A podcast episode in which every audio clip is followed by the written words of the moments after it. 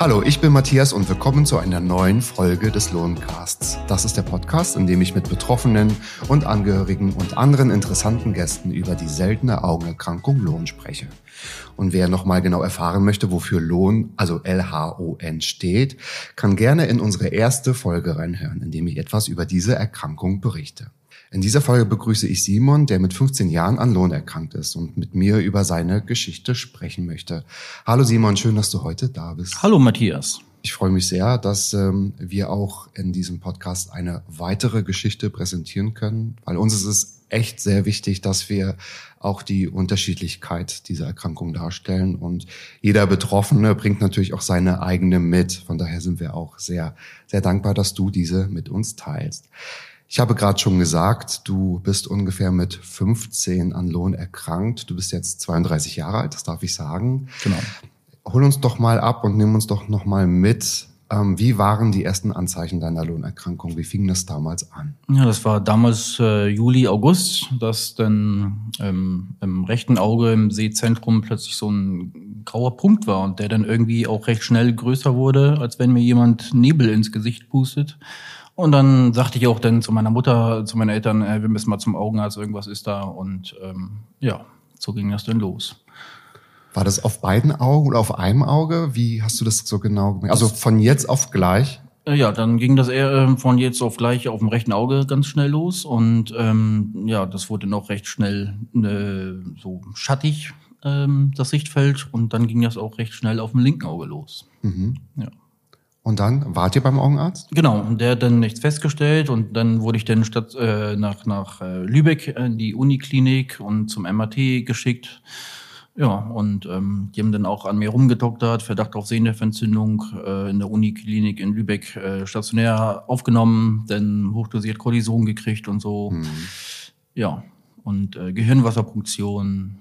Ähm, ja. Also eine ganze Menge an Untersuchungen ja. und ähm, was wir im Gespräch und auch in anderen Folgen schon hören konnten, als wir mit Betroffenen gesprochen haben, da gab es teilweise viele, ich sage jetzt mal Falschdiagnosen, andere Diagnosen oder Ausschlussdiagnosen. War das bei dir ähnlich, bis es letztendlich zur Diagnose Lohn kam?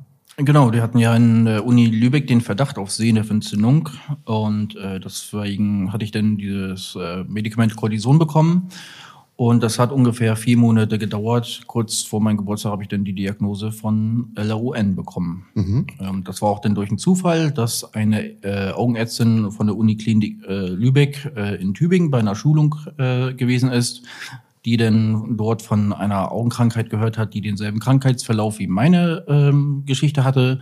Und die hat dann ähm, bei meinen Eltern zu Hause damals angerufen, dass ich ähm, Blut abnehmen lassen soll. Und ähm, weil die hat den Verdacht auf diese äh, Augenkrankheit und da wurde das dann halt ja so durch einen Zufall denn festgestellt.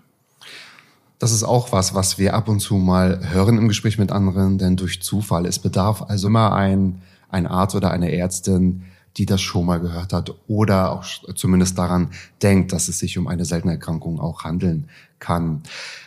Wie lange hat es jetzt gedauert von den ersten Anzeichen, wie du gesagt hast, bis zur Diagnose? Du meinst, es war kurz vor deinem 16. Geburtstag. Wie viele ja. Monate oder Wochen lagen dazwischen? Also ungefähr vier Monate müssten das gewesen sein, ja. Okay, okay. Mhm. Nun könnte ich mir vorstellen, ja, vielleicht ist man auf eine Art auch beruhigt, dass man eine Diagnose jetzt hat, aber dann hört man, es ist eine seltene Erkrankung. Wie seid ihr, also du und deine Familie, damit umgegangen? Ich gehe mal davon aus, dass ihr vorher noch nichts darüber gehört habt. Hm, ja, wir haben den Stammbaum, den Familienstammbaum auch so weit zurückverfolgt, wie es geht, weil es ist eine App-Geschichte. Ähm, aber es ist niemand ähm, in der Familie bekannt, der so eine mhm. Augenkrankheit gehabt hat. Ähm, ja, meine Oma vielleicht ein bisschen schlechter gucken, aber damals äh, hat man da vielleicht nicht so äh, drauf geguckt oder Ärzte darauf äh, geguckt, aber ja. niemand hatte diese Krankheit in der Familie und ähm, ja, auf jeden Fall, als die Diagnose kam, dann äh, haben sich meine Eltern, Familie und so im Internet schlau gemacht, was es da irgendwie für äh, Therapieformen gibt oder mhm. was man da machen kann halt. Mhm. Darf ich fragen, wie hast du dich informiert? Hast du dich gleich reingestürzt und alles gleich gelesen oder hast du dir so ein bisschen eingeteilt? Weil natürlich, ich stelle mir das auch ganz herausfordernd vor, man muss sich ja da auch erstmal mit ähm, mit, mit befassen und sich klar machen, na ja, das ist jetzt meine Diagnose, ich habe jetzt äh, folgende Herausforderungen und ähm, wie, wie hast du dich da organisiert, sag ich mal, um diese Erkrankung kennenzulernen, um zu wissen, was macht es auch aus und was kommt vielleicht auf mich zu? Ich bin da eigentlich vielleicht ein bisschen äh, ganz locker rangegangen und äh, auch in der Zeit, wo das äh, Sichtfeld immer schlechter wurde, ähm, habe ich äh, ja auch die ganzen Untersuchungen über mich ergehen lassen, weil ähm, ja ich kann schlecht gucken äh, oder immer schlechter gucken. Hauptsache, die machen irgendwas, äh, dass vielleicht dann irgendwann was rauskommt. Ja. Und als dann äh, ja ich gewartet habe auf die Diagnose oder die, die Diagnose da war, ähm, ja, habe ich mir erstmal gedacht, hm, was mache ich jetzt? Ähm, naja, das Leben geht weiter, ich muss irgendwie und ähm, immer dann für Stück für Stück immer, äh, ja, weiß ich nicht, Sachen gemacht mit Freunden und ja. Klar, weil ich kann mir vorstellen, du bist 16, das Leben geht ja weiter und man steht mhm. mitten in der, in der Zeit, in der man, in der man erwachsen wird. Genau, du hast gerade gesagt, ich habe immer weniger gesehen. Kannst du uns sagen, also wie schlecht oder wie gut du damals gesehen hast und wie es jetzt ist? Wie ist deine, deine, deine Sehwigkeit heute? Also früher, vor 15 Jahren oder in, wo ich noch 15 gewesen bin, konnte ich ja ganz normal gucken. Und ähm, wie gesagt, dann ging das ja ähm, auf dem rechten Auge im Sehzentrum los, äh, dass immer äh, das so vernebelter wurde im Sehzentrum, dass dann auch immer äh, mehr nebelig wurde auf dem rechten Auge, bis dann das auch so ähm, schattenmäßig ich dann nur noch auf dem rechten Auge sehen konnte und auf dem linken Auge ging das dann genauso los. Und mhm. innerhalb von zwei, drei Monaten ist dann dieses immer schlechter werden vom Seefeld äh, irgendwann aufgehört. Und so kann ich heute noch gucken. Also ja, auf dem rechten Auge äh, hell und dunkel, schattenmäßig mhm. und auf dem linken Auge äh, sehr stark vernebelt alles. Mhm. Nimm uns doch mal mit in der Zeit zwischen 16 und heute. Was hat sich alles danach geändert und wie war so dein Weg? Ich nehme an, du warst noch in der Schule und mhm. äh, der Weg jetzt bis zur Ausbildung mit dieser Augenerkrankung. Was hast du da so erfahren? Was waren deine Erfahrungen? Ja, ähm, ich war dann in der Hauptschule und da bin ich dann in einer Klasse gewesen, die dann den Hauptschulabschluss in drei Klassen gemacht hat. Das war eigentlich relativ gut, weil ähm, dann ist das ein bisschen äh, langsamer ge gewesen und auch die Lehrer haben sich dann auf mich auch ein bisschen äh, einstellen können. Mhm. Und dann war ich in der äh, an der See- und Hörgeschädigten Schule in Schleswig. Die haben dann die Schulen ähm, ähm, mit äh, Hilfsmitteln ausgestattet oder mit den Lehrern gesprochen, wie was die machen können. Und ähm, ja, als ich dann mit der Schule fertig äh, gewesen bin, wusste ich dann wegen dieser Augengeschichte nicht so richtig, was ich beruflich machen soll. Mhm. Und dann hat mich das Arbeitsamt ähm, nach Chemnitz für elf Monate geschickt. Ähm, und dort bin ich dann zu den Masseur gekommen, dass ich den dort äh, gerne machen will. Aber die Ausbildung habe ich in Mainz gemacht. Und das war auch eine spezielle Schule für Hör- und Sehgeschädigte. Du hast gerade was ganz Wichtiges angesprochen und das ist auch immer eine Frage, die wir in diesem Interview stellen, wenn es darum geht, Hilfsmittel. Du hast gesagt, auch Hilfsmittel so für, für Lehrer. Da finde ich natürlich auch auf einer Seite ganz interessant, ähm, wie die damit umgegangen sind. Ne? So, wenn es darum geht, da ist jetzt jemand mit einer seltenen Augenerkrankung, ähm, weil da kommt ja niemand drum herum, sich darüber auch zu informieren. Aber natürlich auch so mit Tipps und Tricks, die du in deinen Alltag integriert hast. Vielleicht fangen wir mal damit an. Ähm, da ist wahrscheinlich auch ganz viel ähm, digital, was man so äh, nutzen kann. Sag uns doch mal, was dir im Alltag am allerbesten hilft. Vielleicht auch damals geholfen hat und was, was sich vielleicht heute noch super bewährt. Also im Alltag benutze ich zum Beispiel Handy, ähm, iPhone, weil äh, die Siri liest mir dann was vor. Da kann man äh, die Schrift gut vergrößern mit Zoom-Funktionen. Ähm, auf dem Rechner oder Laptop habe ich eine Lupensoftware. Ähm, ja, oder wenn ich dann äh, irgendwelche Briefe lese, habe ich eine elektronische Leselupe oder einen Fernseher mit Sprachfunktionen ähm, und wo ich dann auch speziell Zoom-Funktionen einstellen kann.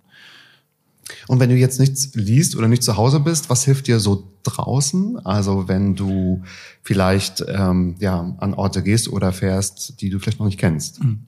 Damals habe ich einen Mobilitätskurs gemacht, Mobilitätstrainingkurs, auch mit, mit einem Blindenstock laufen, das kann ich alles. Ähm, oder wie man Bus fährt und sowas alles, ähm, habe ich alles äh, mal gelernt, beigebracht bekommen.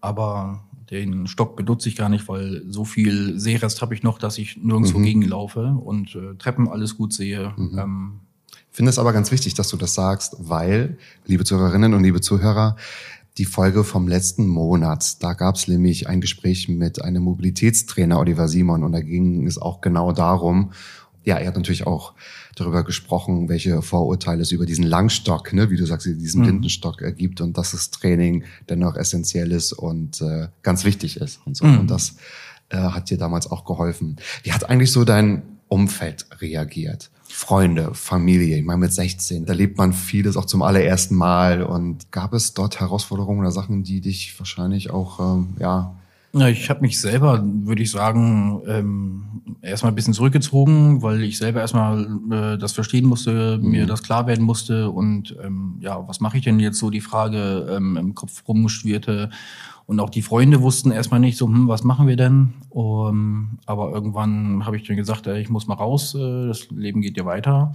und ähm, ja, dann habe ich auch gebuhlt und so und die ähm, waren dann auch fasziniert, äh, Freunde, wie ich durchs Leben gehe, heute sogar noch irgendwelche Freunde, bekannte Leute, die ich kennenlerne, wie ich das Leben meister, ähm, trotz der Sehschädigung. Ja, super. Also das ist ja, glaube ich, auch ein ganz wichtiger Punkt. Du sagst es trotz der Sehschädigung, ne? Also mhm. du lebst ja damit, ne? Das ja. ist ja nur ein kleiner Teil der so dein Leben auch ausmacht. Das heißt, so gute Freunde, so helfen dir dabei auch mit der Erkrankung im Alltag umzugehen oder hast du noch so andere Hobbys oder Aktivitäten oder Sachen, die du als Ausgleich nutzt und wo du auch, ich sag jetzt mal, Stärke und Energie herbeziehst? Ähm, meine Eltern zum Beispiel, die helfen mir recht viel, irgendwelche Post zu machen, ähm, irgendwelche Sachen auszudrucken oder wenn ich mal mit Freunden in der Stadt bin, äh, dass die, äh, wenn die irgendwo einkaufen sind, dass ich dann auch mal schnell die Frage, hier, wo ist das und das, kannst du mir was mal eben schnell zeigen, weil das geht ja alles dann viel schneller. Wie hast du dich motiviert? Also wo hast du so die Stärke hergeholt? Damals und auch heute? Einfach da. Ich bin, glaube ich, so ein Mensch viele haben auch schon zu mir gesagt, dass ich ein äh, sehr positiver, wirkender Mensch bin. Und ähm, ja. Was hat dir eigentlich damals am meisten geholfen, mit der Erkrankung umzugehen? Ich denke, das war viel die Familie, Eltern, ähm, dann auch äh, Freunde. Und ähm, zum Beispiel damals sollte ich ähm, zu einem Psychologen gehen. Da war ich dann auch eine kurze Zeit, aber das war nichts für mich. Und ich würde behaupten, dass mein Charakter ähm, so stark ist, dass ähm, ich da selber gesagt habe, ey, das Leben geht weiter, ich ähm, muss da jetzt raus und ähm, ja, Dinge machen, die ich, äh, die ein Sehender auch macht. So zum Beispiel mit Freunden bowlen gehen oder ähm, ja, Dart spielen. Moment mal, Bowling und Dart spielen, wie kann man sich das vorstellen? Ja, also damals habe ich mir dann halt gesagt, ey, ich muss mal wieder raus, ich muss mal wieder was mit Freunden machen und äh, was kann ich eigentlich machen, weiß ich nicht. Ich probiere es einfach und dann ja, habe ich mich mit Freunden getroffen, aber ins Bowling Center, was hier glaube ich vor acht Jahren eröffnet hat und ähm, dann hat er da auch äh, Schwarzlicht. Die Pins sind dann hinten äh, am Ende der Bahn richtig schön hell, weil wegen Schwarzlicht und weiße Pins.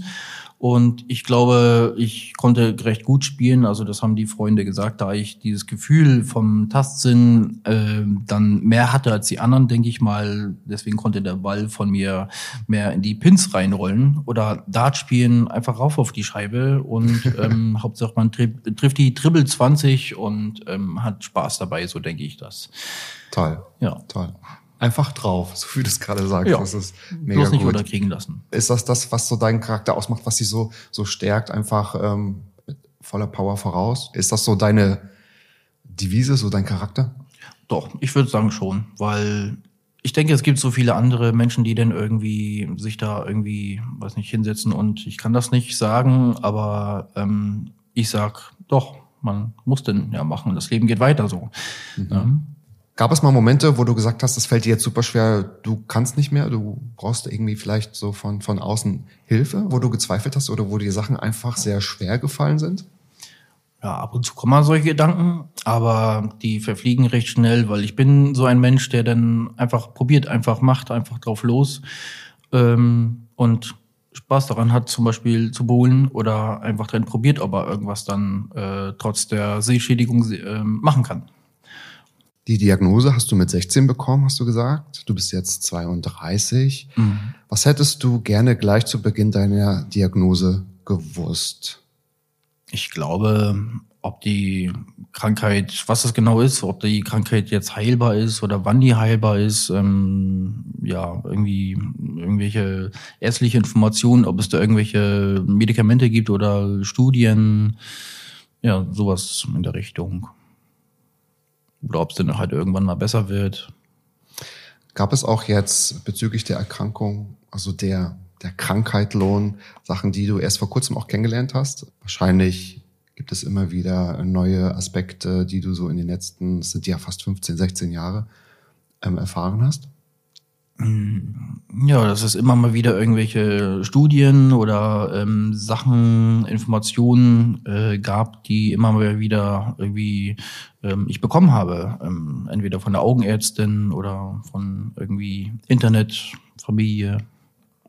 Also das Internet ist schon auch ein, ein Punkt, wo man sich natürlich mhm. schnell und leicht informieren kann. Hast du Kontakt zu anderen Betroffenen, zu anderen Lohnbetroffenen?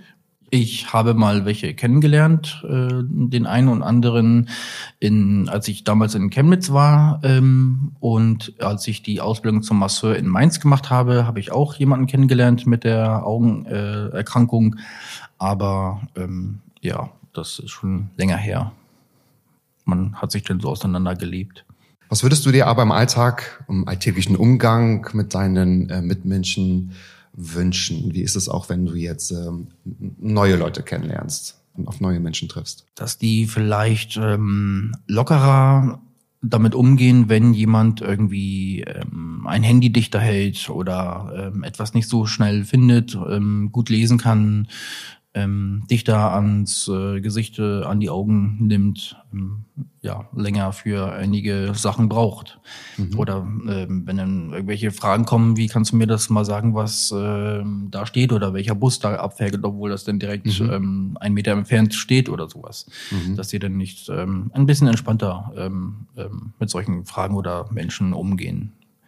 Könntest du sagen, es gibt so ein paar Fragen, die du hilfreich finden würdest? Also wenn sich jetzt jemand dafür interessiert und sich vielleicht nicht traut zu fragen, ne, warum hältst du denn jetzt das Handy so ganz dicht äh, an, an, an deine Augen oder warum ähm, fällt dir das eine oder andere so schwer? Ähm, was würdest du dir wünschen? Hast du so, so drei, vier Fragen oder Tipps, wo du sagst, das wäre das wäre hilfreich?